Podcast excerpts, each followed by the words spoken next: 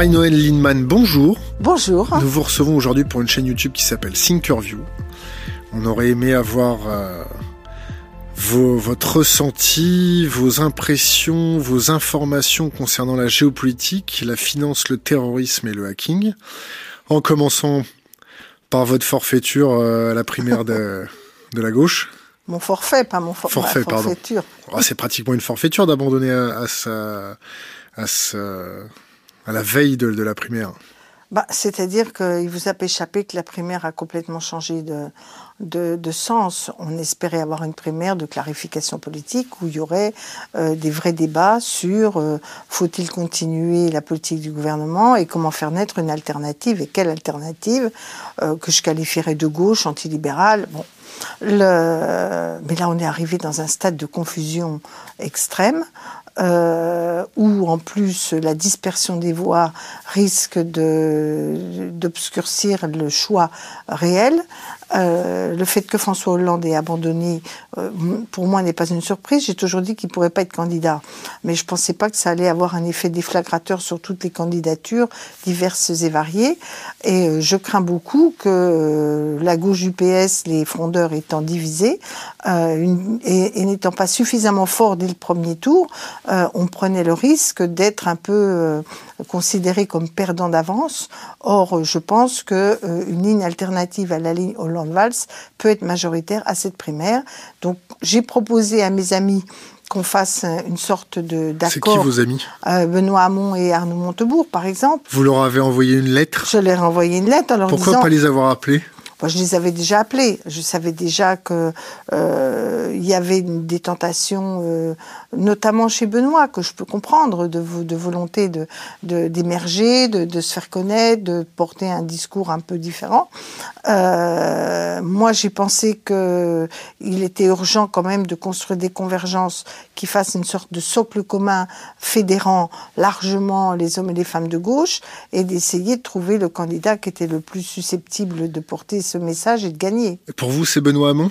Moi, je ne choisirais à l'étape où nous sommes aucun des deux candidats. Vous voyez euh, Benoît Hamon à la présidentielle? Bah écoutez, euh, est-ce que Benoît vous Hamon voyez qui ne à la... connaît... Benoît Hamon qui ne savait même pas ce que c'était le waterboarding. Oui, bon, ben c'est moi. De toute façon, pour être franche, je pense qu'à l'étape où nous sommes, je n'ai pas l'intention de mettre de l'huile sur le feu. Soit je prends position pour quelqu'un, soit le, j'attends le deuxième tour pour le faire. Pourquoi je ne le à cette étape, je ne souhaite pas prendre position entre Benoît et, Arnaud pour une raison simple, c'est que tout ce qui va mettre de l'huile sur le feu, qui va tendre les positions, qui va crisper, rendra plus difficile le rassemblement au deuxième tour. Puis par ailleurs, je vais garder mon quant à soi, mon quant à moi, disons, euh, parce que par exemple, je trouve que ni Benoît ni Arnaud ne posent avec assez de force la question de la revalorisation des salaires et notamment des bas et des moyens salaires. Vous avez un casier judiciaire? Euh, vierge. Vierge. Alors j'ai été j'ai été condamnée, euh, mais pour une belle cause, puisque j'ai été condamnée mais dispensée de peine, puis bénéficié de l'amnistie euh, de 81. J'ai créé des radios libres. J'ai donc été euh, inculpée pour euh, violation du monopole des télécommunications. Euh, j'ai été condamnée, euh, considérée coupable, d'autant plus que j'avais assumé. Euh, mais j'avais été dispensée de peine par le tribunal d'Orléans, puisque étant élue en Essonne, je n'étais pas jugée, euh, j'étais jugée et délocalisée. Vos impôts sont à jour? Ah bah bien sûr, oui. Votre oui. déclaration de patrimoine, elle en est où? Bah, comme tout le monde, je l'ai fait ma déclaration euh, de patrimoine auprès de la haute autorité. Euh, mon patrimoine n'a pas évolué entre-temps, euh, voilà. Bon, qu'est-ce que vous pensez euh... J'avais bien envie de vous poser une question un peu tout de suite hardcore, mais si on se lâchait. C'est pas un peu la honte d'être au PS bah, Avec François Hollande, son coiffeur à 9000 euros? Bah, avec, le problème, euh, avec, pose... avec euh, oui, la sûr. première concubine, la deuxième concubine, oui, ensuite moi... avec Cahuzac. Non, c'est plutôt Cahuzac qui meurt, que bon, les histoires euh, personnelles ne m'ont jamais tellement passionné. Mais euh, bah, oui, on peut s'interroger, on peut se dire que ce parti a effectivement à des années-lumière de ce qu'il il devrait être comme parti socialiste. La question après qu'une fois qu'on se dit, bah, ce parti est pas tel que j'aimerais qu'il soit, c'est de se dire, est-ce que je, où est-ce que je suis utile? Euh, pour la gauche, un, est-ce que j'ai renoncé à ce que ce parti retrouve euh, ses fondamentaux socialistes ou pas? Ça veut plus Et... rien dire la gauche. Ah, Macron, Macron, il est à gauche ou pas? Non, bah, bien sûr que non. Non, euh, Macron n'est pas à gauche, Macron est de droite. Euh, D'ailleurs, il a fait faire une politique de droite. D'ailleurs, les gens de droite le trouvent très bien et le reconnaissent comme étant des leurs. Bon, euh, il fait partie de ces gens qui, avec d'autres, ont essayé d'expliquer que la gauche historique, celle de la redistribution des richesses, celle de la redistribution des pouvoirs, celle de l'émancipation de la personne, celle de, la puissance publique qui s'affirmait face aux forces du marché, toute cette gauche-là était disqualifiée parce qu'elle était plus moderne. Donc, euh, il fait partie des gens, des fossoyeurs de la gauche, comme il y en a, hélas, un peu trop. Et justement, pourquoi je reste au Parti socialiste? Parce que je pense qu'il y a encore euh, moyen au sein de ce parti d'avoir une majorité de gens qui ne renoncent pas à ce que la gauche soit elle-même. Qu'est-ce qu'on fait, qu'est-ce qu'on fait quand on a la gangrène? La gangrène ouais. Oui, mais je ne crois pas à ces histoires de maladie. Je ne crois pas qu'on est malade. Euh, parce que euh, c'est une vieille tentation de dire euh, on fait tout en l'air puis quelque chose va renaître du vide. Euh, ça n'est jamais le cas. Le seul cas où ils ont fait ça, c'est l'Italie et ça se termine mal. Parce qu'ils n'arrivent pas à reconstituer des partis de gauche. Bon. En plus, je ne suis pas une fanat des opérations, des, des, des grands sauveurs suprêmes, euh, des... Du Kaiser. Ah, voilà. Donc je pense, j'ai toujours cru à la construction collective. Donc pour moi, les partis restent des éléments déterminants. Est-ce que vous trouvez que ça marche? Pour l'instant, bah, pas, pas plus mal que le reste, euh, mais ils ne sont pas à la hauteur de ce qu'ils devraient être. Mélenchon, il est à gauche? Oui. Pourquoi vous soutenez pas Mélenchon? Parce que je pense que Mélenchon euh, joue une carte qui est plutôt d'identification forte de la gauche, euh, quitte à rendre impossible une euh, unité de l'ensemble des forces de gauche écologistes. C'est-à-dire, il privilégie l'identité, ce que je peux comprendre, sauf que si on a deux gauches, quelque part, il a un peu le, entre guillemets, j'exagère, mais un peu le reflet de, de, Manuel Valls sur les deux gauches irréconciliables.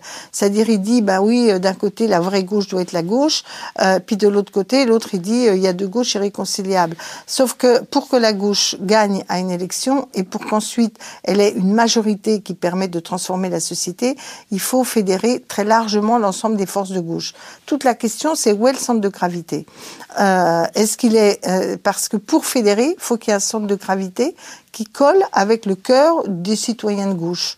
En moyenne, ce qui pense, non pas le plus petit dénominateur commun, mais ce qui permet que tout le monde s'y retrouve.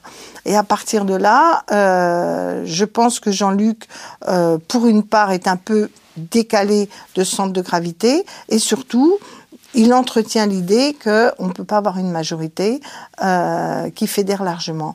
C'est un désaccord euh, majeur, euh, majeur en tout cas important, que j'ai avec lui. Puis peut-être le deuxième, mais c'est celui sur euh, l'intervention des citoyens et du peuple. Euh, moi, je crois aux institutions et aux corps intermédiaires. Ce que je ne crois pas, c'est que ces institutions et ces corps intermédiaires doivent museler l'initiative citoyenne, l'affirmation, si je puis dire, à la marge ou périphérique des citoyens ou des groupes ou de euh, voilà.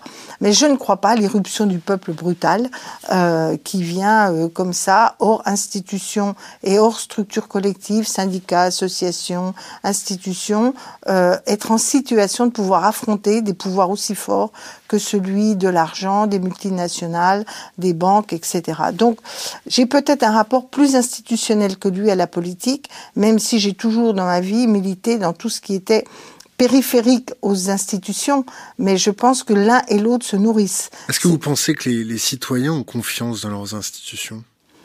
À chaque Est-ce que vous pensez que non les, les, les citoyens ont confiance dans leurs syndicats? Quand on voit la police manifester hors syndicat Ça, c'est toujours fait. Euh, D'ailleurs, notamment dans l'extrême droite. Vous savez, quand euh, en Allemagne, euh, Hitler monte, les fachos s'organisent en contestant les institutions. Hein. Ce qui est vrai, c'est qu'en période de crise, si les institutions n'arrivent pas à faire avancer objectivement le sort des gens, les institutions sont contestées. Ça, c'est évidemment, et c'est juste. Et moi-même, je conteste les institutions puisque je plaide pour une sixième république. Je pense aussi que euh, si on veut que les syndicats aient davantage de pouvoir, euh, il faut qu'ils aient des capacités de peser sur les événements et pas simplement qu'on leur dise euh, causer les mécons et on fait quand même ce qu'on a envie. Hein, voilà. Donc des syndicats qui n'ont pas de pouvoir, au bout d'un moment, et que quand la gauche arrive au pouvoir, elle ne fait rien pour répondre aux aspirations de ces organisations syndicales qu'elle qui représentent quand même des aspirations des gens. Bah évidemment, ils sont illégitimés, délégitimés. Voilà. Donc on en est là en période de crise. Oui, les institutions apparaissent toujours. Pourquoi en période? C'est une période, ça va s'arrêter, c'est ça? Non, je ne crois pas qu'on est dans une crise, euh, mais il y a, des moments de, paroxysme. C'est-à-dire, on voit qu'on a une lente évolution de la société qui euh, se transforme en profondeur. Euh, et elle a créé des déséquilibres majeurs. Déséquilibre entre le capital et le travail. En termes économiques, le travail de moins en moins rémunéré par rapport au capital, déséquilibre de pouvoir, on a des gens de plus en plus, euh, comment dire, mis à l'écart de toute capacité à peser sur euh, les décisions, crise de souveraineté, la souveraineté nationale, la souveraineté populaire. Euh, donc on, on a la crise écologique au sens de déséquilibre écologique profond. Et on voit bien des déséquilibres mondiaux aussi. Donc dans toutes ces phases-là, où s'accumule toute une série de déséquilibres et où on a l'impression que plus personne n'est en situation de piloter euh, un retour à une situation, pas forcément un retour, mais à, la formation d'une situation plus équilibrée et plus juste, ben vous avez effectivement à ces moments-là, on peut dire qu'on est au paroxysme de la crise. Et vous y croyez, un retour d'une situation plus équilibrée et plus juste? Bah, euh, elle va pas tomber du ciel, mais euh, il faut qu'on y arrive. Euh, alors évidemment, on peut alors on y arrive comment? Bah, moi, j'ai toujours pensé qu'il y avait des choses qu'on pouvait faire euh, par la voie de la réforme et de l'intervention d'un grand pays comme la France. Je pense que la France. La France est encore un grand pays? Oui, oui, c'est encore. un grand... Comparé à quoi? Au Zimbabwe, à l'Arabie Saoudite euh, Oui, c'est un grand pays en termes d'habitants, en termes de richesse, en termes de poids diplomatique et, de capacité culturelle. En même temps, euh, il ne s'agit pas de vouloir dominer, il s'agit de pouvoir peser, un, sur le propre sort des Français, deux, sur l'évolution de l'Europe, qui est l'endroit où nous vivons, et trois, sur l'équilibre du monde, autant que faire se peut, euh, et je pense qu'un pays comme la France a des moyens supérieurs. Je prends un exemple. J'aime beaucoup nos amis grecs. Je suis très solidaire euh, et je trouve inacceptable la manière dont on les a traités, dont on les traite. Pour autant, je pense que la France a plus de capacité d'intervention pour réorienter l'Europe, pour peser au niveau mondial que nos amis grecs. Avec quoi? Eh ben, Si elle avait la volonté de peser dans, les, dans le rapport de force européen, la France pourrait obtenir une réorientation de l'Europe. Elle a accepté, les élites françaises ont accepté le diktat euh, libéral et le diktat quoi, les Élites? Les élites, c'est tous les gens. Alors là, en l'occurrence, ce que je veux dire, euh, c'est ceux qui euh, négocient au nom de la France. Euh, vous savez pas de la Banque de France, au, ministère de la, des Finances, le gouvernement, les hauts fonctionnaires qui préparent les dossiers quand il faut aller discuter avec nos partenaires européens, les gens qu'on envoie à la Commission européenne, français, qui sont tendanciellement des gens qui... Moscovici, c'est ça, non? Par exemple Moscovici, mais qui même. Est de gauche, non? Oui, bien sûr. Enfin, qui est, euh, il est social-libéral. C'est justement le fait que ces sociaux-libéraux ont préempté la, la majorité dans le Parti socialiste et dans une partie de la gauche gouvernementale qui fait qu'on est dans cette situation. C'est-à-dire ils n'ont pas été en phase. Je prends un exemple. La majorité des gens de gauche et notamment même de l'électorat socialiste, a voté non au traité constitutionnel. Et tous les gens qui ont été envoyés à Bruxelles ont été pour expliquer que les Français étaient des analphabètes, qu'ils n'avaient rien compris et que le oui, c'était la bonne solution. Et ils vont négocier après en jugeant français honteux, en disant ah oui, non mais nos Français ils n'ont pas compris, gna gna gna. Euh, puis on a des déficits, on peut rien faire. Euh, donc bilan des courses, euh, on, on, on, a la France et la République honteuses face à des partenaires qui évidemment en profitent pour dire bah oui alors allez-y faites votre déficit alors que nous on porte une politique de relance. Euh, bah voilà. De relance à partir de quoi? Euh, Moi je Par suis. De la... Vous allez relancer avec de la dette? Euh, Ça dépend. Ça dépend. Premièrement, moi là, je suis pour un plan de relance euh, fondé sur deux piliers. Euh, un premier pilier qui est la relance du pouvoir d'achat, euh, pour les catégories euh, populaires. Comment? Euh, Alors, je vais vous expliquer. Par une hausse du SMIC à, et mettre le SMIC à 1300 euros. Alors, euh, et, et pourquoi je dis populaire et moyenne, puisque ça a un impact sur les catégories moyennes, c'est qu'on sait aussi que les catégories populaires et moyennes sont celles qui consomment le plus hexagonal. Combien il y a de personnes au SMIC en France? Euh, je, je crois qu'il y en a 3 millions et quelques. Je ne sais pas le chiffre exact. Simplement, euh, ça fait beaucoup de, de monde et surtout le SMIC est maintenant très proche du seuil de pauvreté.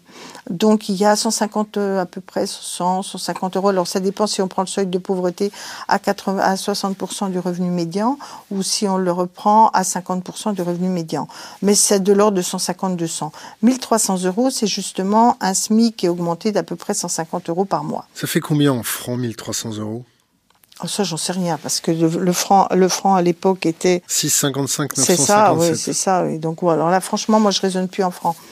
Mais euh, pour le coup, pour le coup, ce que je veux dire par là, c'est comment on le relance, c'est que les entreprises françaises ont bénéficié du pacte de responsabilité et du pacte et du CICE pour environ, pas tout à fait 50 milliards, mais 48 euh, ou 40 et quelques milliards, puisque le dernier, la dernière louchée n'a pas été euh, encore versée. Donc, ces 40 milliards devaient créer des emplois. Ces 40 milliards, ils sortaient d'où déjà? Eh ben, de la TVA et de la hausse des impôts. Et c'est bien pour ça que j'étais totalement hostile à ce système. Donc, cet argent qui a été mis dans les entreprises n'a pas servi à créer le fameux million d'emplois, mais même qu'on en aurait mis la moitié, euh, qu'à nous avait promis le, MEDEF, et n'a pas servi non plus euh, à investir massivement, notamment dans les secteurs où on avait besoin au regard de la concurrence mondiale. Donc, cet argent, euh, on dit pudiquement qu'il a été des marges pour les entreprises. Ben, les marges, faut les partager et il est fondamental d'augmenter les salaires. Donc, je propose que euh, on ne remette pas en cause le CICE maintenant parce que ce serait euh, très compliqué à mettre en œuvre, mais que, si je puis dire, la contrepartie qu'il n'y a pas eu et qui n'a pas été demandée au CICE soit l'augmentation des salaires. Par ailleurs, pour les PME qui, elles, auront un peu plus de mal que les grosses entreprises, je préconise une réforme du mode de calcul des cotisations sociales qui la fasse davantage sur la valeur ajoutée créée dans l'entreprise, c'est-à-dire la richesse créée dans l'entreprise, pas la TVA, hein, la richesse créée dans l'entreprise, et moins du côté de, de la masse salariale, dire en clair, quand vous avez beaucoup de robotisation, beaucoup de, vous créez de la richesse, ou bien parce que c'est des mécanismes spéculatifs type banque, vous créez de la richesse, on prélève sur la richesse et pas sur le nombre de salariés. Qu'est-ce que vous pensez du RSI L'assurance la, la, des. De, vous parlez bien de l'assurance pour les indépendants, là. Je pense qu'il faut une réforme totale. Euh, non, mais avant de, de le réformer. Bah là, à votre avis bordel, sur le RSI maintenant, là ah bah pour les gens, c'est intenable. Enfin, c'est incompréhensible. Ça répond jamais à leurs demandes. Ça fonctionne pas bien, à l'évidence. Il euh, y a des gens qui se trouvent avec aucune euh, vraie protection. Enfin, non, c'est euh, tout à fait euh, dysfonctionnant, comme on dirait en techno. Donc, je pense qu'il faut effectivement revoir complètement le le, le système. Euh, et, et, de toute façon, d'une manière générale, il faut repenser assez fortement comment on structure notre protection sociale. Je pense que la santé est devenue, euh, doit devenir un système de droit universel. Euh, à contrario de Fillon, d'ailleurs. Qui va payer? Eh bien, justement, si c'est un droit universel, on l'adosse à un impôt et, et, pas à une cotisation. Par contre, donc évidemment. Ceux qui ne payent pas d'impôts, ils font comment? Tout le monde paye des impôts. Tout le monde? Tout, le monde, monde paye, paye des impôts. Par exemple, tout le monde paye la TVA, tout le monde paye des impôts locaux, tout le monde paye aussi beaucoup la CSG. Il y a très peu de gens qui sont hors ce mécanisme où vraiment. C'est combien la CSG euh, Je ne sais plus quel est le taux de CSG aujourd'hui. Je ne le sais plus en détail. Euh, non, je ne sais plus en détail. Mais de toute façon, tout le monde la paye, et même une partie des revenus non salariés. À, à contrario de ce que dit Macron, l'essentiel des recettes de la CSG vient quand même des euh, salariés et des retraités, et peu des revenus du capital. C'est d'ailleurs pourquoi je souhaite que la CSG devienne progressive. Et donc, euh, je souhaite qu'elle soit, elle devienne euh, euh, plus faible pour les bas revenus et plus élevée pour les autres. C'est quoi un bas revenu? Bon, Pour moi, les bas revenus, c'est grosso modo en dessous du SMIC plus 20%. En dessous du SMIC plus 20%. Oui. Combien ça gagne une sénatrice? Une sénatrice, ça gagne, moi, ce que j'ai tous les, tout ce qui tombe tous les mois, donc on peut considérer mon salaire net, c'est 5100 et quelques euros. Avec des avantages en nature euh, bah, on a droit à, à, des voitures pour nous emmener en taxi quand on a des rendez-vous. Euh, on a notre IRFM qui est notre indemnité pour faire fonctionner euh, les activités que nous menons, nos permanences. 15 000 Non, non, non, l'IRFM est autour de 5 000 aussi. D'accord. Enfin, c'est effectivement assez confortable pour faire des choses. Je ne vais pas pleurer sur le sort des sénateurs. Il y a toujours eu des petites caisses noires au Sénat ou c'est fini cette époque Moi, je n'ai jamais connu ça puisque personnellement, j'ai jamais fait partie du groupe où il y avait des caisses noires. Euh, C'était le, le, RPR ou l'UMP, je ne sais plus comment il s'appelait. Et puis par ailleurs, euh, non, normalement, il n'y a pas de caisse noire. Enfin, je veux dire, de toute façon, s'il y en a, on les voit pas. Qui est-ce qui pourrait aller les voir? Bah là, on a bien vu qu'il y avait des gens qui avaient dénoncé des pratiques euh, dans le passé. Est-ce qu'il y en a encore maintenant? Moi, je ne peux pas vous garantir, j'aurais craché, puisque moi-même, je ne fais pas euh, de l'investigation euh, au jour le jour. Qu'est-ce que vous pensez de la protection des lanceurs d'alerte? Je pense qu'aujourd'hui, elle est insuffisante. C'est quoi insuffisante Par exemple. Quand, un lanceur d'alerte doit prévenir son N plus 1, son N plus 2, son N plus 3. Voilà, pour moi, c'est pas, ce n'est pas une bonne chose. Ça s'appelle la loi, la loi. Je sais, Sapin 2, oui. Sapin 2. Oui, euh, je pense. C'est fait par le Parti Socialiste, ça, non? Oui, enfin, c'est mieux que ce. Le parti qui était censé protéger les libertés publiques et des choses comme ça, non? Oui, mais enfin, c'est mieux protégé que toute une série d'autres systèmes euh, ailleurs, même en Europe. Pour autant, est suffisant. Moi, j'ai fait des amendements euh, à cette loi qui n'ont pas été retenus. Euh, j'ai notamment fait des, des amendements pour qu'il y ait euh, cette idée d'avoir euh, une structure indépendante dans laquelle les lanceurs d'alerte pouvaient venir expliquer, demander aide et protection, si je puis dire. Hein. Ça n'a pas été retenu. J'ai beaucoup suivi ce qu'a vécu Madame Gibault, que je trouve totalement inacceptable. Stéphanie. Voilà, et qui n'est pas, qui devrait normalement pouvoir retrouver une vie, un salaire, des conditions dignes euh, au regard de tout ce qu'elle a fait pour le pays. Hein. Alors c'est pas tout ce qu'elle a fait, c'est 13 ou 14 milliards qui que Bercy a récupéré grâce à elle. C'est ça, elle et M. Falciani, puisque Hervé Falciani a aussi euh, beaucoup euh, œuvré. Enfin, ils ont travaillé d'une certaine façon de concert. Hein. Donc ça, c'est inacceptable. Je les ai toujours soutenus bien avant, puisque euh, même au moment où beaucoup doutaient euh, de, et, et, menaient des campagnes contre Hervé Falciani, j'ai souhaité qu'il soit auditionné au Sénat euh, dans le cadre de la commission évasion fiscale. On avait d'ailleurs fait... De, Qui était le président? Alain Boquet, qui vient de faire un... je ne sais plus si c'est Alain qui était le président ou le rapporteur. Je crois qu'il était rapporteur, et le président, donc celui qui compte, parce que c'est quand même celui qui fait les documents, et le président, je ne sais plus si c'était pas dominatif, c'était quelqu'un de droite, puisque quand euh, le rapporteur est de gauche, euh, le président est, de droite. Donc en tout cas, on a on l'a auditionné. On avait fait d'ailleurs pas mal de propositions sur l'évasion fiscale, notamment un point majeur qui est de supprimer le verrou de Bercy parce que vous savez qu'aujourd'hui, toute une partie de, de, de, débat avec les, entre les grandes multinationales qui font de, entre guillemets, l'évasion fiscale et L'optimisation fiscale. L'optimisation fiscale, euh, oui, l'optimisation fiscale et euh, en réalité de l'évasion fiscale procède de l'analyse euh, de leur situation par les services de Bercy.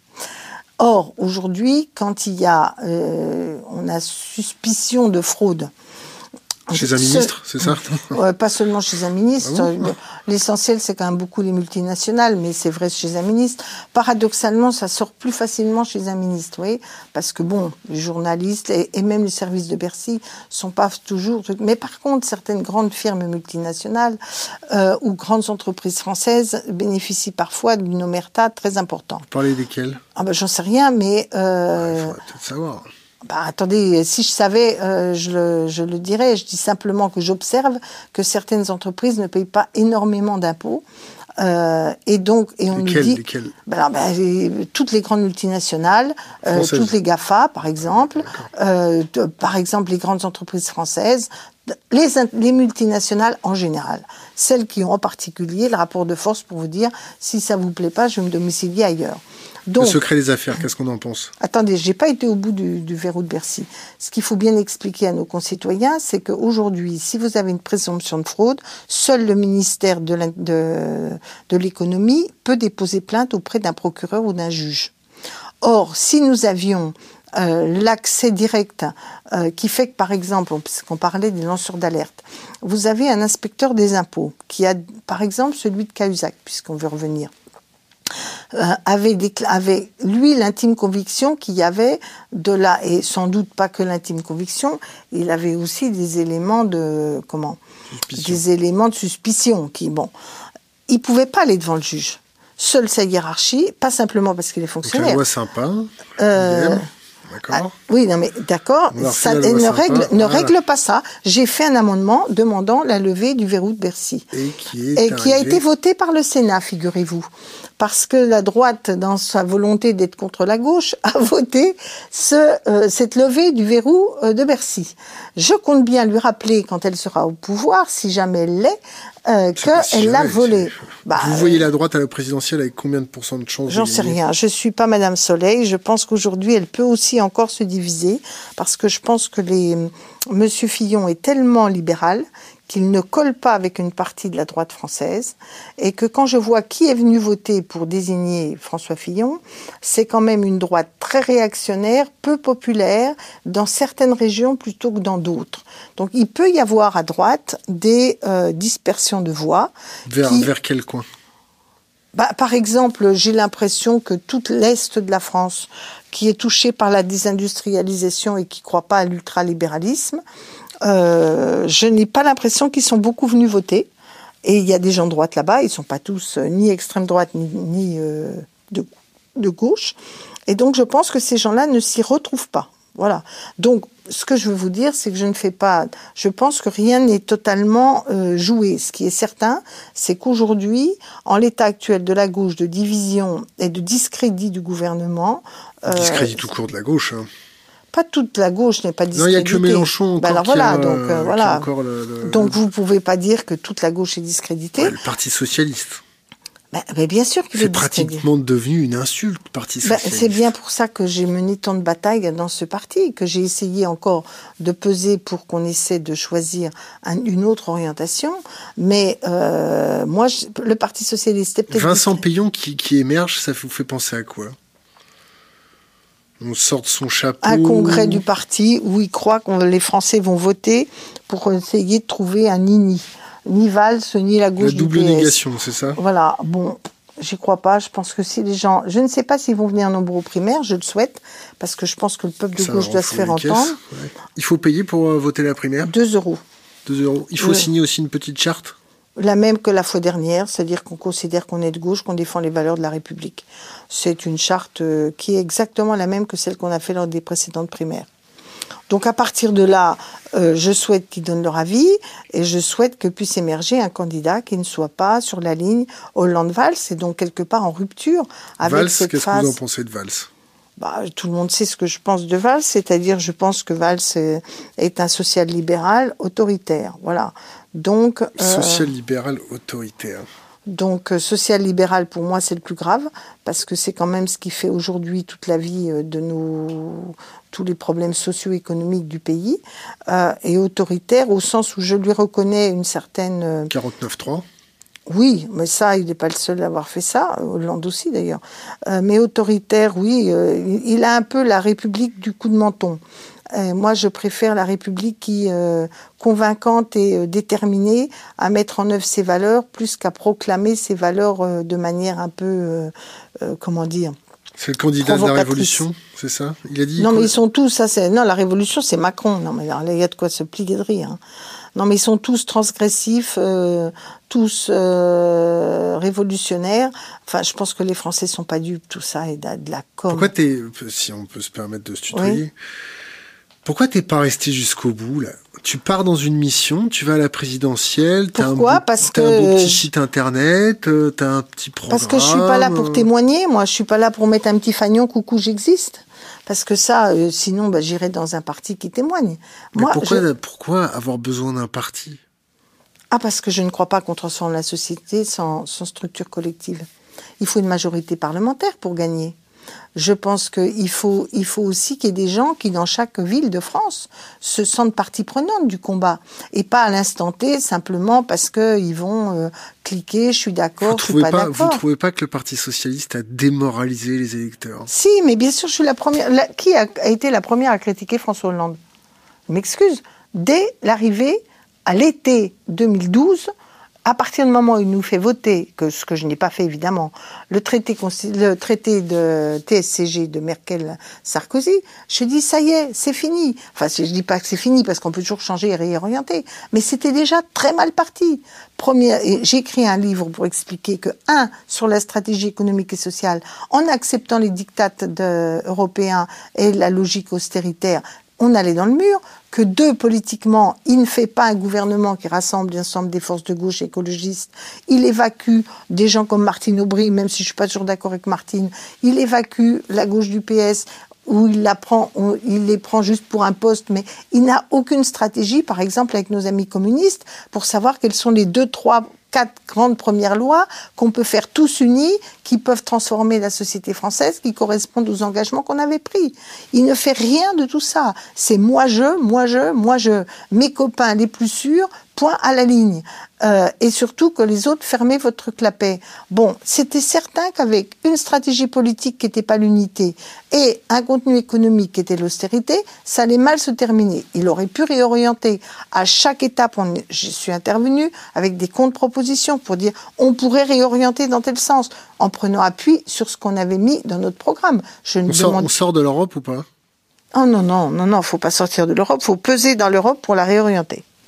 Ça ne sert à rien de sortir de l'Europe, parce que de, de toute façon, on est quand même intimement liés euh, en termes de marché. En termes... Et puis, je, je, l'histoire nous a montré que chaque fois qu'on ne se projette pas au-delà de nous-mêmes, dans un projet plus large que celui de défense des intérêts de notre seul pays, nous... Par opposition à un repli identitaire Voilà, ça produit du repli identitaire. Et donc, le, mais le, l'élargissement ne produit pas de la solidarité, de l'ouverture, si il n'est pas accompagné effectivement d'une construction qui fait que cet élargissement ouvre de nouveaux progrès, de nouvelles. euh, Bah, C'est foutu, là. L'Europe, il n'y a jamais autant de repli identitaire en Europe. Oui, mais alors on fait J'ai quoi? On s'est jamais- foutu, on j'ai- se fout sous la couette, Ah, on attend que ça j'ai se pas passe? terminé, j'ai pas terminé. Ouais. Est-ce que, est-ce que j'ai une tête à aller sous la couette Hein? Alors, il y a des murs qui se dressent, des barbelés de partout, Hein il y a des flux de migrants comme jamais, personne les a vus euh, débarquer, personne les a anticipés. Et on va où, là, avec votre Europe? C'est, Bah- c'est la chienlit, votre bordel. D'accord, mais alors premièrement, si on va, euh, c'est vrai que c'est la chienlit. La question, c'est est-ce qu'on considère qu'il suffit de se replier en France ou qu'est-ce qu'on peut faire? Alors, qu'est-ce qu'on peut faire? Moi, ma thèse, c'est que nous avons besoin de reconstituer sur le continent européen une stratégie de progrès social et de progrès économique À quel prix? Ah ben, par une relance économique concertée. C'est-à-dire du déficit, de la dette. Oui, mais la dette, euh, le, le- la dette, de toute façon, je pense que nous avons atteint un niveau de dette publique Irremboursable. irremboursable. Mm. Donc je pense Qu'il qu'on faut ne- pas la rembourser. que pour une part, il faudra annuler une partie de la dette La répudier européenne. ou l'annuler? Ah, alors là, euh, là vous rentrez dans des subtilités qui m'avaient pas encore. euh, Bon, On va rentrer dans la subtilité de ceux, ceux qui la détiennent. Donc moi, en- Si on répudie une partie de la dette, oui, on ruine qui? Bah, on va ruiner un peu tout le monde, Un peu et tout en particulier. Bah, un peu tous ceux qui euh, détiennent la dette. C'est-à-dire, non, on détient en partie, de notre dette. bah, bien sûr, une partie par la BCE, une partie des comptes de nos banques. Mmh. Mais de toute façon, euh, on ruine, c'est très relatif. Quand c'est pas la première fois. Il y a Et quand cette dette, elle a été Attendez, titrisée 30 secondes. Il y a aussi deux façons de de, comment on rembourse la dette. Je- il y a la première façon, c'est de faire de l'inflation et de la dévaluation monétaire. Oui, ça, ça c'est très, très efficace. Bah, c'est ce qu'on a toujours fait Mmh. dans l'histoire. Et vous savez à quoi ça mène hein? Bah non. Quand il y a de l'instabilité monétaire, qu'est-ce qui se passe? Bah, il y a eu des tas de périodes d'instabilité monétaire qui n'ont pas terminé comme les fachos en Allemagne. Parce que la dévaluation. En dessous de 15%, ça va. Non, mais, mais on n'a pas besoin non plus, notre niveau de dette n'est pas à ce point. Parce que si on, a, combien, on a Attendez, 30 secondes. Ça dépend de la croissance qu'on fait. Ça dépend de la hum. croissance. Est-ce que vous croyez qu'on va toujours avoir une petite croissance Alors là, c'est mon désaccord. Suffisant pour rembourser les intérêts de la dette Oui, moi je pense Avec des taux à 0%. Attendez, 30 secondes, on reprend l'ensemble. Oh, les trois piliers pour rembourser, en tout cas pour ne pas accroître le poids de la dette sur notre fonctionnement, sont premièrement jouer des politiques qui remettent un peu d'inflation. Deuxièmement, ça se maîtrise l'inflation, c'est ça on arrive à la. Bah, c'est quand même ce qu'on fait avec la BCE. Normalement, elle sert à ça, hein, à pouvoir fixer un taux d'inflation et d'arriver à jouer là-dessus. Deuxièmement, en relançant la croissance par deux mécanismes qui sont d'une part la redistribution des richesses pour soutenir l'activité économique du pays par le, pouvoir d'achat et par des investissements caractère public qui vont moderniser le pays, notamment pour reconquérir des champs de, de compétitivité ou pour faire la transition énergétique dont nous avons besoin. Et troisièmement, à partir du moment où on a relance et on a inflation, ou en tout cas politique monétaire euh, volontariste, vous avez aussi voilà, accommodante, mais plus que là, plus qu'accommodante. Là, vous avez aussi un mécanisme de recette nouvelle hmm. qui vous permet de ne pas combler votre déficit. Voilà. Troisième volet, il y a un seuil de dette que je pense devoir être euh, annulé. Je pense par exemple qu'aujourd'hui, il faut annuler une large partie de la dette grecque. D'accord. Donc si on annule une partie de la dette grecque, cette dette, je, je parle sous le contrôle des éconoclastes. Oui. Donc la dette qui a été titrisée, qu'est-ce qui détient de la dette grecque? Pourquoi on a sauvé la Grèce déjà? Pourquoi bah, Parce que beaucoup les, les, banques françaises et allemandes. D'accord.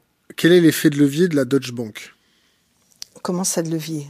Bah, vous, vous prêtez un, mais vous avez un effet de levier de 90 derrière. Non, mais aujourd'hui, quand on engage une dépense publique... Est-ce que vous voyez l'effet de domino mais bien sûr, c'est bien pour ça que je suis, j'ai toujours été pour la séparation des activités bancaires. Le Glass-Steagall Act. Exactement. Ce qu'on n'a évidemment pas fait, ce qu'on n'a pas fait. Je me suis battue, j'ai passé des heures et des Donc, heures. Répudier la dette, ça reste dans le domaine de l'imaginaire. Non, parce que euh, on annule une dette, c'est pas dans l'imaginaire. Ça veut dire on, on, on met on ruine tout le monde. Mais non, on ruine pas tout le monde. On ruine les banques qui ont largement fait du trading. Qu'est-ce qu'on s'en fout? D'accord. Mais comme comme les banques, elles sont intimement connecté entre le détail et le marché. Si la Deutsche Bank, elle, sera, elle se ramasse. Ah, mais de toute façon, si la, Société Générale se ramasse. Il n'y a pas besoin, il n'y a pas besoin de. C'est bien pour ça qu'il faut séparer aujourd'hui très vite les ça activités Ça pèse combien la Deutsche Bank? Ce que je sais. Ça pèse combien? J'en sais rien. Le, je suis pas. important de savoir quand même. Bah peut-être, mais en tout cas, ce que je peux vous dire, c'est qu'aujourd'hui. Plus de 2500 milliards. C'est ça. Mais de toute façon, à partir de ce moment-là, de toute façon, aujourd'hui, le PIB français, c'est combien?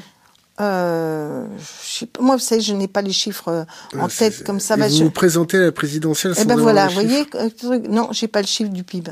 Donc, ce n'est pas grave parce que de toute façon, on n'est pas que dans les, on est dans des mécanismes où c'est pas le niveau des chiffres qui compte, mais leur poids relatif. Bon. Donc, à partir de ce moment-là, il est clair que la Deutsche Bank n'a pas besoin qu'on annule la dette grecque pour être en crise. Et j'ai justement attiré l'attention euh, de, notamment, je souhaitais que dans cette, on, on annule on, on, fasse très vite la loi de séparation bancaire, car quelle que soit dette grecque ou pas dette grecque, il y a aujourd'hui suffisamment euh, au sein de la Deutsche Bank d'actifs qui ne sont pas valables. Société Générale peut-être aussi. et la Société Générale, et d'ailleurs probablement BPCE et d'autres sont aujourd'hui euh, fragiles plus qu'elles n'y paraissent. En tout cas, je suis je pense que ça, c'est l'urgence absolue. C'est d'autant plus l'urgence absolue que pour essayer de nous faire croire que on va limiter la casse en cas de nouveau crack bancaire, que moi je pense important, mais il n'y a pas que les banques, il y a aussi tout le hors banque, le hors. Euh, le shadow banking. Ouais, le shadow banking qui est, hyper, qui a encore redoublé d'activité euh, depuis quelques années. Nous sommes encore. Est-ce que vous pouvez nous expliquer ce que c'est le shadow banking? Bah, c'est par exemple les fonds de pension qui euh, échangent entre eux euh, des ou des assurances qui échangent entre eux des biens, des, des, des biens financiers, des dettes et autres qui amènent à euh, des mécanismes Alors, la comparables. phrase à retenir, c'est hors de toute réglementation. J'allais vous le dire, mais j'explique le truc. Ceux-là ne sont pas tenus par les réglementations bancaires. Bon. Et déjà, les réglementations bancaires, sous prétexte de nous les rendre plus, entre guillemets, sûrs, sont aujourd'hui des méthodes qui vont tuer l'activité économique. Je Comment vous prends un exemple, BAL 4. BAL 4, vous avez Donc dans les BAL fonds 4 propres de non Balkan. seulement les fonds propres, mais la manière dont ils calculent, par exemple, les, quand Les- vous- les banques font des prêts immobiliers. D'accord, Dette Aujourd'hui, souveraine, de- pardon, dette junior et dette senior, c'est ça? Non, là, c'est ils considèrent que le risque ne doit plus être pris par la banque, mais par celui qui emprunte. Donc buy-in, Par- buy-out. Par exemple, avez- dans les crédits immobiliers, vous allez aujourd'hui, vous avez droit à des taux fixes qui sont garantis en France par 25 000 structures qui, sont assez stables et qui garantissent justement contre ce qu'on a vécu dans la crise des subprimes, c'est-à-dire des mécanismes d'intérêt qui ne sont pas, euh, qui, qui peuvent être progressifs. Donc vous êtes dans un mécanisme où aujourd'hui en France, la, la crise, comment dire, les impayés, les gens qui sont euh, en grosse difficulté à cause de l'immobilier, est faible parce que les taux sont fixes. Eh ben, BAL 4, BAL- c'est BAL 4 ou BAL 5 Je sais plus à quel numéro on est. Je crois que c'est BAL 4 qui se prépare. BAL 4 est en train de mettre en cause les taux fixes, c'est-à-dire vont exiger des banques tellement de, de garanties sur les taux fixes qu'elles n'en feront plus. Donc, qu'est-ce que ça veut dire? C'est qu'aujourd'hui, on va faire passer le risque de l'emprunteur, de l'emprunt sur le type qui emprunte et pas sur la banque avec des systèmes de mutualisation. Je prends cet exemple parce que déjà, on avait avec BAL 3 un- un- une forme de malthusianisme sur les emprunts, notamment les emprunts euh, dans l'économie réelle pour les PME, qui est évidemment un sujet majeur aujourd'hui. D'où l'importance de cette séparation bancaire et en tout cas que la, je vous parlais des élites. On a écouté au Sénat M. Villeroy de Gallo. Tous les acteurs qui, qui travaillent, moi je travaille pour le logement social depuis des années. Bon, euh, tous les acteurs, j'ai été ministre du logement deux fois Vous connaissez Jeudi Noir? Bien sûr, le- tous les acteurs qui travaillent sur le logement social, même ceux qui travaillent dans le logement privé, mais mais il n'y a pas un acteur qui s'occupe du logement en France qui ne sait pas que c'est grave de passer des taux euh, euh, fixes aux taux variables. On fait une, une audition au Sénat, tout le monde était d'accord, gauche, droite, machin. Villeroy de Gallo nous dit, patron de la, la- la banque, euh, banque de France, c'est pas grave, mais non, on s'arrangera. Ces types croient qu'ils savent tout mieux que tout le monde, euh, et c'est dramatique. Donc voilà, je vous donnais un exemple, en voilà un. Donc en tout cas, euh, oui, c'était cette histoire de, de, de crack bancaire est potentiellement devant nous, et je crains qu'il ne soit pas que potentiellement devant nous. Et donc si ça craque, qu'est-ce qui se passe? Là, euh, c'est dans ces moments-là qu'effectivement, il peut y avoir des révolutions. Euh, Je pense qu'on ne pourra plus faire ce qui a été fait la fois dernière. Des révolutions ou des révoltes? Les deux.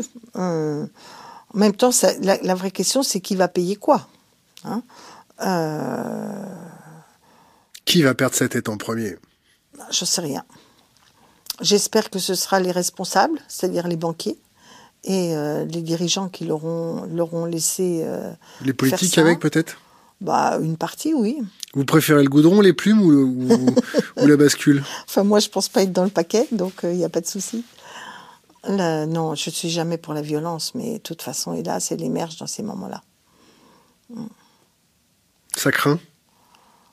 Ah, du point de vue, oui, oui, oui, je pense qu'on est au bord de, au bord de- le monde est dans- au bord de, de, de profondes crises et de déséquilibres. Et de- mais c'est vrai qu'il est difficile de prévoir euh, comment ça va se passer, parce qu'on ne prévoit jamais ni où, ni quand, ni comment. Bon, d'où l'importance d'essayer d'éviter que ça se passe euh, mal chez soi.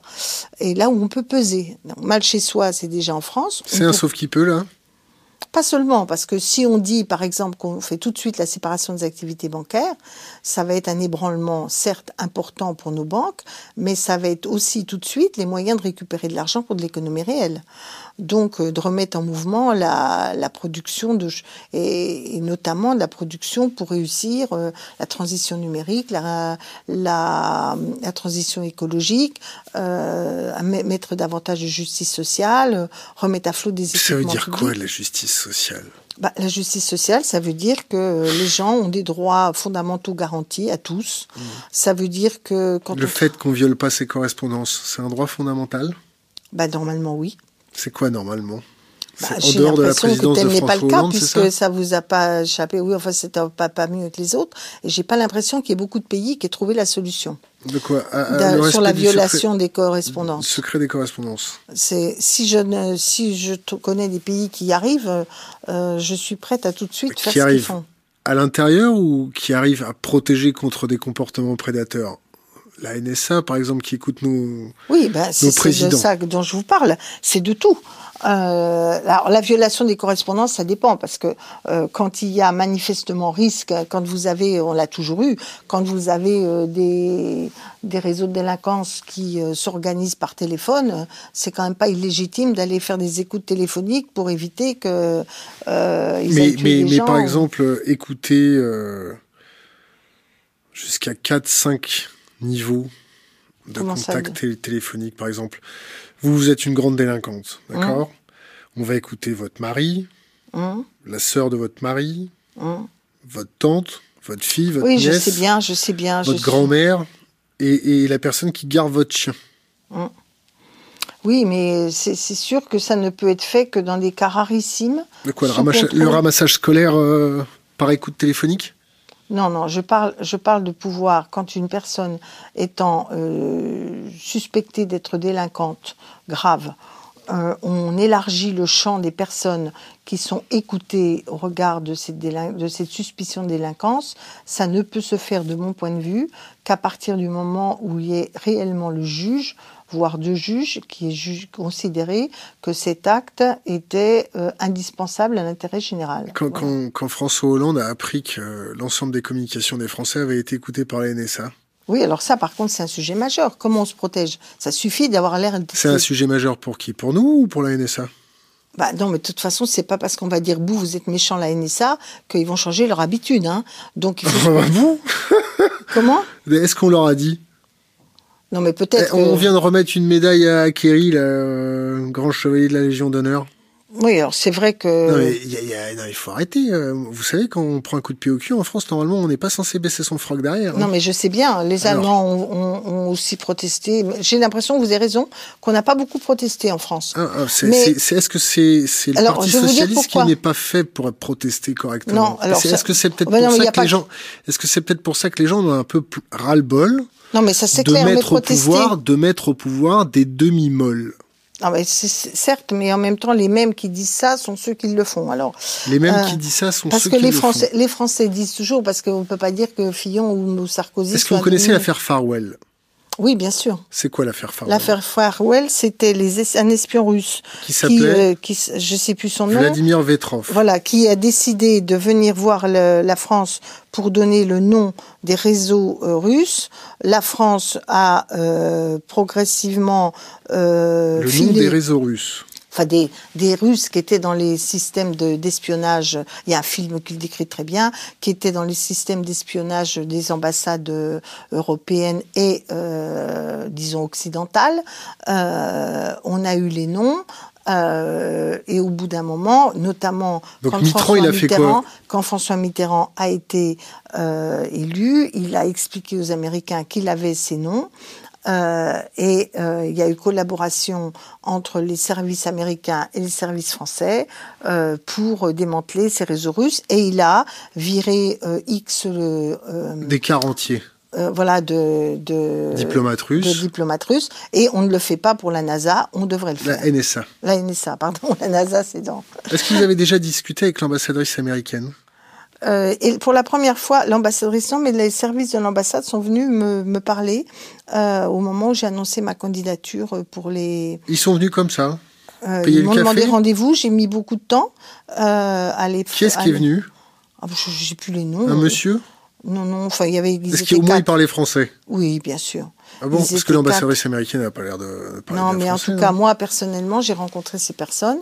Euh, je leur ai dit ce que j'en pensais euh, de l'ensemble de leur politique, de, et sans complaisance. Et bon, ils ont pris acte. Ils ont pris acte. Donc là, ils vous ont mis sur écoute, non, peut-être? Pour être franc, je ne pense pas. Donc vous trouvez qu'on n'a pas assez protesté que François non seulement, Non, moi, alors pour être franche, sur le premier temps, mm. c'est pas tant le, fait qu'on n'ait pas protesté qui m'est frappé. C'est surtout qu'on n'a pas l'impression de s'organiser pour éviter que ça se passe.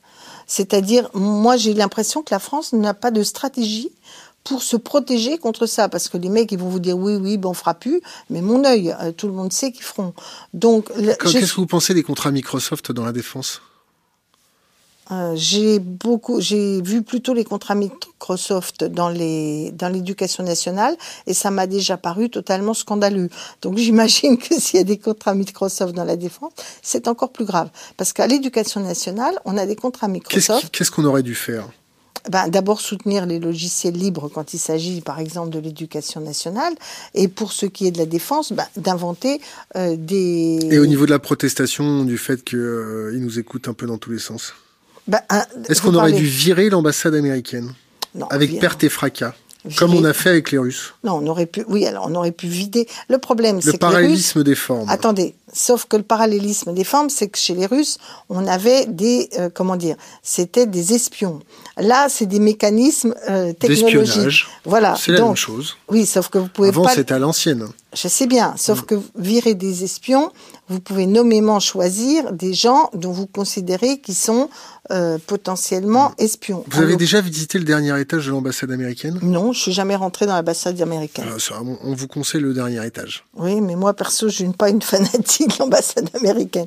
Non, mais je pense que vis-à-vis des États-Unis, nous sommes trop suivistes. Attendez, moi, j'ai un désaccord, par exemple, stratégique sur euh, notre présence dans l'OTAN. Je pense qu'il faut ressortir du commandement intégré de l'OTAN. Je ne suis pas d'accord pour qu'on suive les Américains euh, sur toute une série de, de choix euh, d'intervention militaire. Je n'ai pas, par exemple. Vous avez confiance dans Donald Trump? J'ai confiance en personne dans les dirigeants États-Unis, j'ai confiance dans les gens de mon pays. Vous avez confiance en François Hollande? Bah, J'ai confiance, euh, ça dépend sur quoi. Sur, euh, sur euh, Là où il y a un doute, il n'y a pas de doute. Vous connaissez la phrase? mais Bien sûr, mais de toute façon, j'ai jamais de confiance aveugle en personne. mais en tout cas, a priori, je défends le gouvernement de mon pays parce que ne faut pas non plus passer son temps à fragiliser. ça dépend sur quoi. Moi, je suis parlementaire, je fais mon boulot en disant ce que je pense, je vote ou je ne vote pas ce qui m'est proposé. Est-ce que vous êtes politiquement correct? Pas toujours, mais parfois. Enfin, que ce dépend politiquement correct. Je suis souvent en contretemps. Hein, quand j'ai été euh, l'une des premières à être contre le libéralisme à gauche, au PS, euh, j'étais pas du tout dans le politiquement correct. Quand je dis que euh, c'est pas correct d'aller, euh, je ne crois pas que notre stratégie en Syrie, euh, qui soit de faire le, de fermer la porte à une discussion avec les Russes dès le début du mécanisme, c'est de, ça me paraît de l'alignement sur une stratégie de type américain, en tout cas du camp occidental, alors que c'est une ânerie de première, quand euh, je considère que nos relations avec les pays du Golfe sont scandaleuses. Euh, voilà, donc ça c'est quoi les pays du Golfe? Bah, ce qu'on appelle l'Arabie Saoudite, le Qatar, euh, les, les Émirats Arabes Unis. Pourquoi c'est scandaleux? Parce qu'aujourd'hui, manifestement, on privilégie avec eux des attitudes financières de, de pseudo-avantages, parce que quand on regarde avec l'Arabie saoudite, on n'a quasiment pas d'accroissement massif de nos, de nos exportations, et, on est euh, d'une bienveillante attention euh, pour les causes qu'ils défendent. Quand par exemple sur l'Iran, euh, on aurait eu peut-être intérêt à être plus acteur d'un équilibre et d'une paix avec l'Iran, plutôt que d'avoir l'air de se figer sur la position qui ressemblait quand même fortement à celle de l'Arabie saoudite. Quand on voit en Syrie, c'est du même tonneau. On aurait dû être un pont entre les différentes forces euh, pour essayer de trouver une stratégie de compromis et de paix, et on a été manifestement du côté euh, du camp choisi par l'Arabie saoudite. Les Russes, c'est des méchants? Non. Pourquoi? Poutine n'est pas un type euh, très comment dire euh, respectable parce que parce qu'il a une tentation on voit bien qu'il a des tentations autoritaires importantes. Mais euh, s'il y avait c'était le seul pays au monde où les chefs d'État avaient des tentations autoritaires voire des pratiques autoritaires ça saurait et la Russie doit être prise pour le pays qu'il est et pas simplement pour la nature du dirigeant qu'ils se sont choisis mais vous comparez la, la, la, la, Russie à la France ou vous comparez la Russie à un autre pays? Quand on voit en France les 49.3, les journalistes qui sont écoutés, les fadettes... Oui, enfin, faut pas exagérer, on les met pas en Quand on voit la loi d'état d'urgence... Non, non, je considère que la, la, France est quand même beaucoup un plus pays... libre? Que la Oui. Russie. Oui, Au niveau des, des droits... euh, Oui, de l'opposition. Vous avez le droit de. Il y a, il y a quand même peu de gens qui sont arrêtés euh, parce que euh, leur position ne nous plaît pas euh, aux uns ou aux autres. Comment ça se fait que ce soit Snowden qui est... pro- du moins que ce soit Poutine qui ait protégé Snowden et pas François Hollande? Bah oui, bonne question. De la même chose pour Assange. On parlait des... Moi, je pense que la France se serait honorée, je l'ai dit à plusieurs reprises. Mais ce serait honoré, mais simplement pour faire la nique aux États-Unis. Oui, mais on ne peut Ils pas. nous avoir- écoutent, on héberge leur... euh, Oui, bien sûr, bien sûr. En même temps, on peut pas. on- Il faut pas non plus rentrer dans des stratégies de tension. des- Euh, sans issue. Il faut des, il faut des faut savoir stratégies. se faire respecter dans les rapports diplomatiques. Je pense Oui. que le Quai d'Orsay a oublié un petit peu. Moi, je euh, pense que le Quai d'Orsay a changé de culture ah bon? et, et que le Quai l'avez pas d'Orsay. remarqué. Vous savez, ça fait trois mois qu'on essaye de les ouvrir. Hum. On a été les chauffer un petit peu à la semaine des ambassadeurs euh, Hum. sur euh, la politique schizophrénique, la politique diplomatique schizophrénique de la France avec les rapports avec les- le Qatar, l'Arabie Hum. Saoudite, les laboratoires P4 qu'on vend à l'Arabie Saoudite. Vous connaissez ce que c'est quoi un laboratoire P4 Non, je sais pas. Bactériologique, chimique, Ah ben d'accord, c'est propre. c'est l'horreur. Donc oui. on leur vend, on leur vend un peu de technologie, c'est bien beau. Et qu'on, on- je leur ai posé si on avait une, une diplomatie d'opportunistes. Hum. Un petit peu, je reformule Hum. ce que vous avez dit en début d'interview. On a essayé d'avoir une interview de leur porte-parole ou de, de Jean-Marc Hérault. Hum. C'est votre copain, non? Il est au PS, non, Jean-Marc? Hum. Bah, on a mis Ah non, trois mais- mois pour avoir simplement un, un an. On n'a pas encore réussi à négocier. Trois mois. C'est quoi ce gouvernement ouvert? Non mais attendez. si, si on avait eu Sarkozy, on aurait peut-être pu comprendre, autoritaire. Mais j'ai l'impression que le Parti Socialiste, c'est un, parti de faux cul, de planqué, de terré. Non, pas exagérer tous non plus. Non, mais on n'exagère pas, on, on factuel. Non, mais attendez. euh, Factuel. La, parole diplomatique française, elle en est où? Elle est faible euh, parce qu'elle est suiviste. Donc, ce que je voulais vous expliquer, c'est qu'il y avait au Quai d'Orsay un changement de culture que je regrette. Euh, on avait une histoire qu'on peut qualifier de politique gaulliste de la France, qui était une politique d'autonomie, euh, de singularité et euh, de non-alignement quelque part, même si on avait euh, des alliés privilégiés euh, dans, au moment de la guerre froide, qui était évidemment un accord avec les États-Unis et que je ne conteste pas même encore aujourd'hui. En revanche, ce n'est pas l'alignement et ça doit être la politique d'indépendance. Or, au Quai d'Orsay, les néoconservateurs ont fait leurs entrées, euh, déjà un peu sous Juppé, sous Sarkozy, euh, et euh, ça continue aujourd'hui. C'est une forfaiture. Ah, je n'en sais rien. est Est-ce qu'il y a eu trahison au sein même du Quai d'Orsay? Il y a eu un changement culturel comme euh, trahison. Il y a eu un changement culturel. Ils sont devenus euh, euh, alignés au camp occidental, ce que je ce que je réfute. Je pense qu'on fait pas partie du camp occidental. Je pense qu'on est un pays qui doit être au contraire autonome par rapport à cette idée qu'il y aurait euh, l'Occident, les autres. Je pense que la France a, a perdu euh, ce cap euh, diplomatique et qu'il est urgentissime de le retrouver. Et Voilà. quand on voit Valls, Macron, Benoît Hamon, Montebourg, ça sonne pas un peu creux face à la réalité de la situation? J'ai mis Macron dedans parce que bon, il était encarté chez vous, il faisait partie du, du gouvernement Bah, socialiste. non, enfin, je pense qu'on peut pas dire. Par exemple, sur la question de la, de la diplomatie, Montebourg est plutôt pour un retour à une vision gaulliste de la diplomatie, par exemple. Chaque fois que, enfin, vous pourrez l'interroger, mais chaque fois qu'il. Ah non, on voudrait bien l'interroger, mais vous savez, on a le numéro de sa femme, Aurélie Filippetti. Mhm. On a son numéro de téléphone privé aussi, parce que vous, Mhm. vous connaissez, on est plein de talents.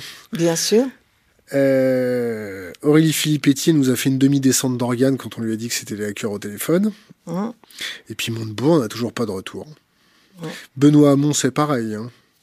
Bah écoutez, j'en sais rien. En tout cas, sur la politique diplomatique, euh, celui que j'ai entendu le plus souvent critiquer euh, l'abandon justement de cette posture euh, gaulienne, c'est euh, Montebourg. Est-ce que vous pensez qu'on a encore les moyens de nos prétentions? Ben, vous savez, en politique, on a, on se donne les moyens de ses prétentions. Euh, vous vous donnez les moyens de vos il prétentions. faut se donner les moyens de ses prétentions. Ouais. Parce, Parce, que, là, si... là quand, quand j'entends votre phrase, j'ai l'impression que le politique, il brasse beaucoup de vent, il sculpte beaucoup de fumée pour affirmer ses prétentions. Ben, moi, je pense que justement, la question, c'est de se donner les moyens. Euh, par exemple, moi, j'ai souhaité que l'on ne, on ne renouvelle pas, qu'on ait un débat euh, pour, sur la présence des forces françaises en Syrie. Je n'étais pas favorable. Il y, a des, il, y a des, il y a des troupes françaises en Syrie? Des forces spéciales, ben, Il y a les forces spéciales, mais il y a aussi les... On envoie les avions. Bon, donc à partir de là, euh, j'ai souhaité que le, on, on change de cap et qu'on joue la carte diplomatique avec la Russie. Depuis le début, je l'ai dit. Bon, euh, on, en est loin. On en est Comment? Loin. Ben oui, mais c'est pas parce Vladimir que... Poutine qui euh, reporte, parce que le langage diplomatique russe, c'est fin quand même. Il n'annule pas, il reporte sa visite en France. Oui, bien sûr. Et quand nous, nous sommes invités, nous, la France, les Français, par l'intermédiaire de François Oui, par Hollande, exemple, à la j'ai protesté commémoration, à la commémoration. Si vous et qu'on avez n'y va suivi, pas, Vous avez su, peut-être suivi, je fais partie des rares sénatrices euh, qui protesté sur le fait que la France ne soit pas là pour la Et bataille êtes de Stalingrad. On ne m'a pas invité. Pourquoi vous n'avez pas toqué à la porte de l'ambassade en disant voilà, Bah. je suis vraiment désolé pour mon pays, je suis, je suis, je suis sénatrice, j'ai honte, euh, je voudrais être invitée. Oui, parce que bon, je ne devais pas être. Je sais pas. Combien il y a eu de morts russes pendant la guerre? Ah ben il y en a eu plus que de que tout autre. Combien? J'en sais rien. Ça, c'est c'est 20 millions, 25 millions? J'en sais rien. Je vais pas vous dire un faux chiffre. C'est énorme. C'est autour de 25 millions. C'est énorme. Voilà. Je, Les pertes américaines? J'en sais rien non plus. 300 000. Oui, mais vous savez, euh, personnellement, je n'ai jamais barguiné sur le fait que les Russes avaient été déterminants dans la victoire euh, contre le- les nazis. Si vous, si vous voyez François Hollande aujourd'hui, Mhm. si vous l'avez entre quatre yeux, vous lui faites quoi? Vous discutez avec lui? Bon, je trouve que c'est plus fondamental. C'est plus fondamental de discuter? Bah, à partir du moment où il n'est pas candidat, euh, qu'est-ce que vous voulez que je fasse? Que je fasse Ce qui compte, c'est qui va être le prochain président et qu'est-ce que la gauche a à dire. Manifestement, François Hollande n'a plus l'intention d'être un acteur déterminant de la gauche. Voilà. Moi, ce qui m'importe, c'est qu'est-ce qu'on va construire maintenant. Voilà, à partir du bilan qu'on fait. Et le bilan euh, contre le, euh, François Hollande, mon bilan a été, euh, je, je, j'ai même fait un livre en début d'année pour dire merci pour ce changement tellement je trouvais ça désastreux. Voilà, qu'est-ce que vous voulez que je vous dise? Qu'est-ce que vous pensez des hackers? Bah, les hackers, c'est comme toujours, euh, il y a les bons et les mauvais. Euh, je pense que c'est important qu'il y ait des, formes de corsaires. Euh, comme jadis il y avait les corsaires, euh, il y a toujours eu les pirates et les corsaires. Donc les j'ai toujours j'ai toujours peur que comment dire le piratage aboutisse à des causes euh, qui soient dangereuses pour l'humanité.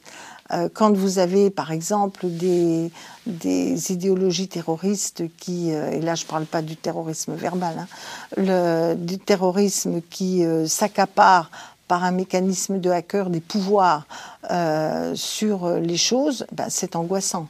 Qu'est-ce que vous pensez d'un État qui design son produit avec des portes dérobées Comment ça? Ben, C'est-à-dire que quand vous mettez une backdoor dans un produit Microsoft, pour que la NSA ait un accès Ben, Bien sûr, c'est scandaleux, mais qu'est-ce que que je et que des hackers, alors Le- on va, le pas dire, on va dire des le- pirates, Mais bien sûr, arrive à le choper, Voilà. très bien. Non, mais c'est pour ça que je vous dis que moi, je voudrais qu'il y ait des hackers d'État, entre guillemets. des hackers d'État. Est-ce que mais- vous pensez que les hackers vont bosser pour un État aussi Non. pourri que le vôtre? Ah ben ça, j'en sais rien. Moi, il y en a qui... Mais en tout cas, la puissance publique doit se doter de, ce cap... de, ses... de ses capacités pour justement protéger la nation, euh, Comme les Chinois. public. Bah oui, les Chinois le font. Alors, je ne suis pas pour interdire Internet euh, quand euh, il y a Ah, trois mecs qui va. gueulent là-dessus. Non, mais vous voyez ce que je veux dire Entre se protéger pour faire vivre les libertés et pas être euh, espionné ou sous la sous la contrôle des autres, c'est pas la même chose que bah, ça dépend des valeurs de votre État et de votre structure démocratique. Mais moi, je pense qu'aujourd'hui, la France doit utiliser des méthodes de type hacker pour se protéger. Hacker, si je puis dire, assermenté, pour se protéger contre les invasions des autres. On va parler de terrorisme un peu. Hum. Qu'est-ce que vous pouvez nous en dire? La France nous protège correctement? Ah, elle, elle- elle fait pas mal. Simplement que les, les, les sources. C'est un bon ministre, Cazeneuve? Ça a plutôt été un bon ministre. Ah bon? Par rapport aux autres, je trouve qu'il a été plutôt, euh, plutôt un peu mieux que les autres. C'est qui les autres? Bah, que ça a été Sarkozy ou Valls. Parce que je pense que, euh, d'abord, il n'a pas joué au cow-boy. Je pense qu'il s'est attaché à essayer de trouver des méthodes opérationnelles euh, qui fonctionnent. Euh, par exemple, euh, les services qui étaient quand même très destroy. Je pense, alors, je, je trouve, en revanche, il y a des choses sur lesquelles je n'arrive pas, et d'ailleurs, c'est pas normal qu'on n'arrive pas à le savoir. D'abord, je reprends. Par exemple, je- les, le fonctionnement des réseaux, de- des systèmes de renseignement en France. Alors, on a remouliné les choses pour faire euh, euh, regrouper les services. En réalité, on a beaucoup parié sur l'Internet, enfin sur le, numérique, et très peu parié sur l'articulation entre du numérique et une présence euh, sur le terrain. Qu'est-ce que vous pensez que du fait que Palantir vienne à la rescousse des services français? Ah, il y a toujours eu des gens qui venaient en rescousse des services français. Ah bon, Là, c'est les Américains. Là. Oui, je sais bien, mais ça, à, à- à d'autres moments, c'est d'autres services, les Allemands, qui viennent à la rescousse de certains services français à certains moments. C'est- quand même, on, a des moments où on a des coalitions internationales qui convergent sur des sujets, notamment euh, pour lutter contre Daesh et contre le terrorisme. Donc ça, après tout, que les coopérations existent, euh, c'est normal. La question de savoir si, si notre degré de- d'autonomie et de capacité d'intervention en matière de renseignement est aujourd'hui suffisante. Mon intuition est que non. Mais quand je vous dis qu'on ne le sait pas, c'est qu'on a beaucoup de mal de savoir quelle est la réalité de la stratégie de renseignement de ce pays. Ce qui m'a amené d'ailleurs à proposer qu'on ait euh, une loi euh, de sécurité intérieure qui est euh, comme vocation de définir, un, les moyens qu'on donne à la police pour l'ensemble des problèmes de sécurité d'ailleurs, hein, parce que on- dès qu'il y a un, un fait divers, pouf, il faut recréer tant de milliers de postes, mais où, quand, comment, avec quelle école, quelle stratégie, où on met nos efforts, comment on les répartit, jamais de débat sérieux là-dessus. Deuxièmement, côté justice, parce que les renvois de balles permanentes, la justice est trop laxiste, gna gna, etc. Et on manque de moyens dans la justice française de manière extrêmement Le inquiétante. budget du ministère de la Justice en France, c'est combien? Je ne sais pas. Si vous me demandez les chiffres par euh, combien de millions par euh, budget, je n'en sais rien. Est-ce qu'il est supérieur au budget de l'écologie Il, il doit, ça dépend ce qu'on met dans le budget de l'écologie. Mais en tout cas, c'est un des plus faibles en Europe en nombre de juges. Et c'est un des sujets, un des pays où on a, alors en plus, ça dépend ce que vous mettez dans le budget de la justice. Par exemple, les prud'hommes ne sont pas dans le budget de la justice, sont pas considérés comme des juges, donc sont pas considérés dans les statistiques. Mais globalement, nous manquons d'argent dans notre justice et j'ai fait un rapport il y a très longtemps sur les deux victimes, c'était déjà très vrai et ça le demeure, même s'il y a eu des petits chouillas de Qu'est-ce que vous pensez du secrétariat d'État de Juliette Méadel? C'est utile. Ah bon? C'est utile. De l'avoir sur les plateaux télé militer sur, pour Valls? Non, mais ça, c'est, je m'en fous qu'elle vote vote. Je pense qu'il faut un ministère de l'aide aux victimes. Pourquoi? Parce qu'on a des problèmes. le problème des victimes n'est pas simplement un problème ni financier, ni judiciaire. Il est pluri. Euh, il prend des formes différentes. Euh, par exemple, on a aujourd'hui euh, les associations des deux victimes. Euh, on sait que les, les réactions, là je ne parle pas que des victimes de terrorisme, hein, je pense des victimes de, de- de faits divers ordinaires. On sait que les, les réactions, euh, l'angoisse qui saisit les gens est souvent postérieure à, euh, au traumatisme qu'ils ont subi. Il y avait aujourd'hui très peu de suivi des personnes victimes. Elles avaient très peu de lieux où elles pouvaient, euh, elles connaissaient d'ailleurs souvent mal les associations des deux victimes comme l'INAVEM. Donc il y a aussi du côté euh, des problèmes d'indemnisation. Le système des expertises et des indemnisations ne fonctionne pas de façon optimale en France. Euh, moi, j'avais même proposé que dans bien des cas, il y ait un tribunal des, des, indemnisations qui sont antérieures à la sanction du délinquant, parce que vous avez besoin d'être, euh, une partie des victimes ont besoin, ne peuvent pas attendre les délais pour avoir, même s'il y a des avances, elles ne sont pas totalement indemnisées. Donc, je pense que ce secrétariat d'État est utile. Comment on fait pour arrêter le terrorisme? Alors, premièrement, on n'arrêtera pas tout seul tout. Euh, il y a différents enjeux. Premier enjeu, la politique internationale de la France. Euh, il est certain que si on se met dans la gueule du loup euh, en rentrant complètement dans la logique de l'affrontement derrière les États-Unis, qui ont quand même foutu le bordel général dans toute la partie du Moyen-Orient. ils ont apporté la démocratie pour les petites filles. Non, non, mais évidemment non. Il faut pas dire ça. bon, en Ce sont nos partenaires. Peut-être, mais en tout cas, ils ont foutu ils ont protégé le monde. Le, la, la, guerre Répétez après moi. Ils ont protégé le monde. Et donc, la guerre d'Irak a été un désastre. Bref, j'avais déjà voté contre la première guerre du Golfe. Euh, donc, vous voyez, je, je pense. Et vous vous déballonnez à la primaire Comment ça se fait? On va voter pour qui? Mais ben, de toute façon, si c'est. Non, mais sans déconner. Eh ben, On va voter pour qui? Eh ben, vous verrez. Amon ou comme trois pommes, gentil comme tout, qui essaye de faire ce qu'il peut, qui oh. sait pas ce que c'est le waterboarding. Monsieur Marinière. Manuel Valls. Ben non, mais vous pouvez me les décrire. On va voter pour qui Et de toute façon, vous auriez voté pour moi bah, C'était soit vous, soit c'était soit vous, soit Axel Lemaire peut-être, mais elle n'est pas candidate. voilà. Non, mais franchement, donc vous voyez bien qu'on est dans un mécanisme euh, où euh, il faut quand même aller droit euh, au but dans la période où nous sommes. C'est pas une candidature de témoignage. En tout cas, pour en venir sur le terrorisme, il y a la politique étrangère.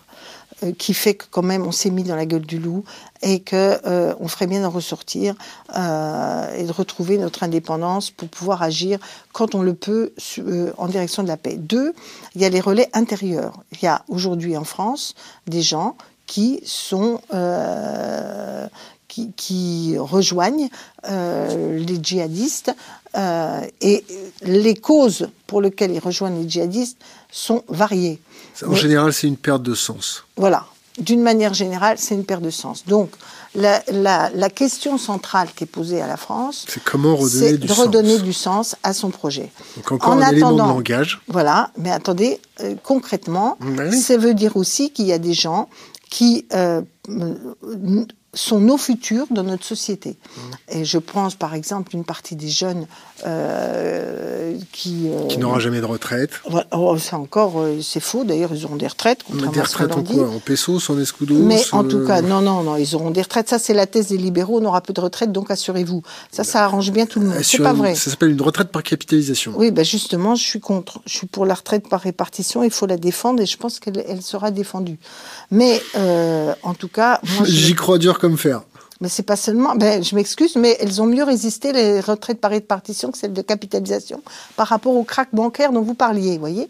Figurez-vous que les, les, les Suédois ont vu leur retraite euh, par euh, capitalisation, puisqu'il y avait une partie par capitalisation, une par. Euh, Et vous connaissez le vieil adage, le vieil adage Elles, elles se sont effondrées. Et les Anglais, idem. Et d'ailleurs, maintenant, ils sont de plus en plus pour la répartition. D'accord. Vous connaissez le vieil adage de la famille Rothschild?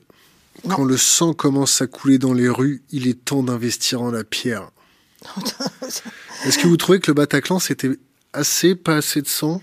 Est-ce que la France a eu un électrochoc 30 secondes là. On... Est-ce qu'il y a eu un électrochoc au niveau du terrorisme? Oui, bah bien sûr que oui. La, la question, vous me disiez comment on peut agir. Un, on, on, agit à politique étrangère. Deux, on agit en matière de renseignement, on se donne les moyens de réfléchir à une vraie stratégie de renseignement. Trois, on agit pour qu'il euh, n'y ait pas des jeunes Français qui soient tentés d'aller euh, se plonger dans ces causes désespérées. Et autant que faire se peut, on essaie de le prévenir. Et pour le prévenir, je préconise que, euh, d'une part, globalement, on renoue avec le progrès social et qu'on permette aux gens de vivre dignement de leur travail, ce qui est tout le progrès, toute la, ma proposition sur une politique de relance qui doit y contribuer, de réduction du temps de travail et de partage des richesses qui doit y contribuer, mais je pense qu'il y a un problème éducatif. Euh, et je pense qu'en plus que l'école, il faut créer un ministère de l'éducation euh, populaire, c'est-à-dire un, un, endroit où on redonne euh, de l'ouverture d'esprit, où on propose des activités culturelles, sportives. Ça s'appelle pas l'école tout simplement. Hein? Non, parce que l'école, elle a, elle a, elle a d'abord failli. non, en partie, mais elle a d'abord une mission d'instruction tout n'est pas de l'enseignement. Quand vous devez découvrir, euh, euh, je ne sais pas, la création artistique, euh, vous pouvez avoir deux heures de création artistique par semaine. C'est pas ça qui va vous donner l'élan d'aller avoir des spectacles, voir des musées, ou bien de participer à un groupe de musique, ou bien de découvrir les enjeux environnementaux du monde. L'éducation populaire est le deuxième pilier, d'ailleurs, sous le Front populaire. C'était le deuxième pilier après l'instruction publique c'est parce que c'est aussi une façon d'avoir du brassage dans l'activité, du brassage social en fonction des intérêts des gens et pas simplement en fonction de leur localisation. Et ce brassage social est quand même une des conditions qui fait que même si on est insatisfait de son sort, parce que je comprends très bien que les gens soient insatisfaits sur révolte, le choix de cette révolte n'est pas de sombrer dans l'obscurantisme euh, terroriste. Voilà, l'enjeu, il n'est pas de dire aux gens euh, vous êtes bien haut, vous avez le droit de vous révolter, c'est normal, à la limite, c'est normal. C'est pas inscrit dans notre constitution, non? Quoi donc? Le devoir de révolte. En tout cas, euh, il est tradition en France, qu'on le veuille ou non. Hein. Voltaire, l'insoumission, pour reprendre la forme de Jean-Luc, l'insoumission est quand même une tradition française. Donc, je ne sais pas si c'est dans la Constitution, mais en tout cas, on, ça fait partie du concept d'émancipation. On n'est pas là pour euh, accepter les choses euh, et l'ordre établi. D'ailleurs, on a même amélioré, alors ça c'est quand même un truc que la gauche avait fait. Euh, quand même un truc, j'aime beaucoup. oui, parce qu'il n'y en a pas fait assez. On a amélioré le droit de se révolter contre un ordre, notamment dans l'armée. Hum. Qu'est-ce que vous pensez du temps de parole pour les petits partis politiques?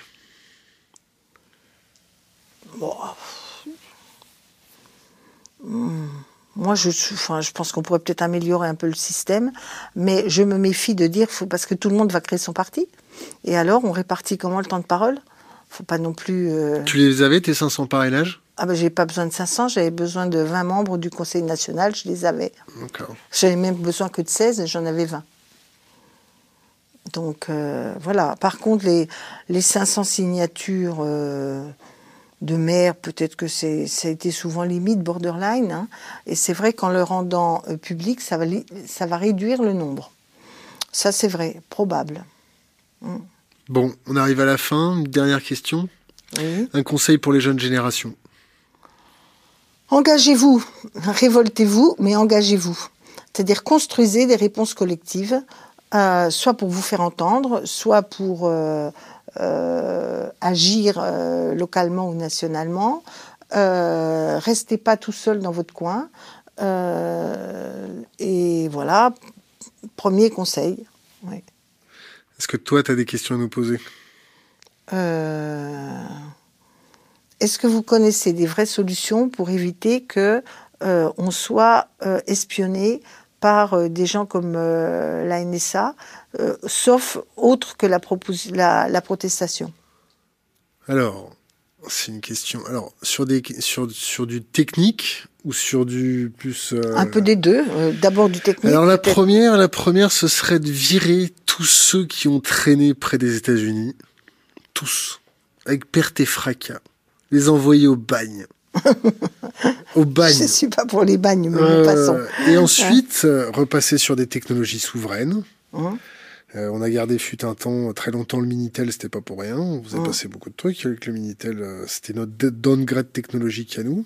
Hein Faire de, de, la technologie souveraine, réinvestir dans nos chercheurs, dans notre technologie. Il y a des très bons hackers qui s'occupent de ça peut-être se fédérer avec des technologies libres pour que tout le monde puisse travailler dessus. Ça, ce serait déjà des, premières solutions. Et eh ben voilà ce que je conseille aux jeunes générations. Agissez pour des technologies souveraines et des technologies libres. Marie-Noël Lindman, merci d'être venue nous voir. Merci. Au plaisir.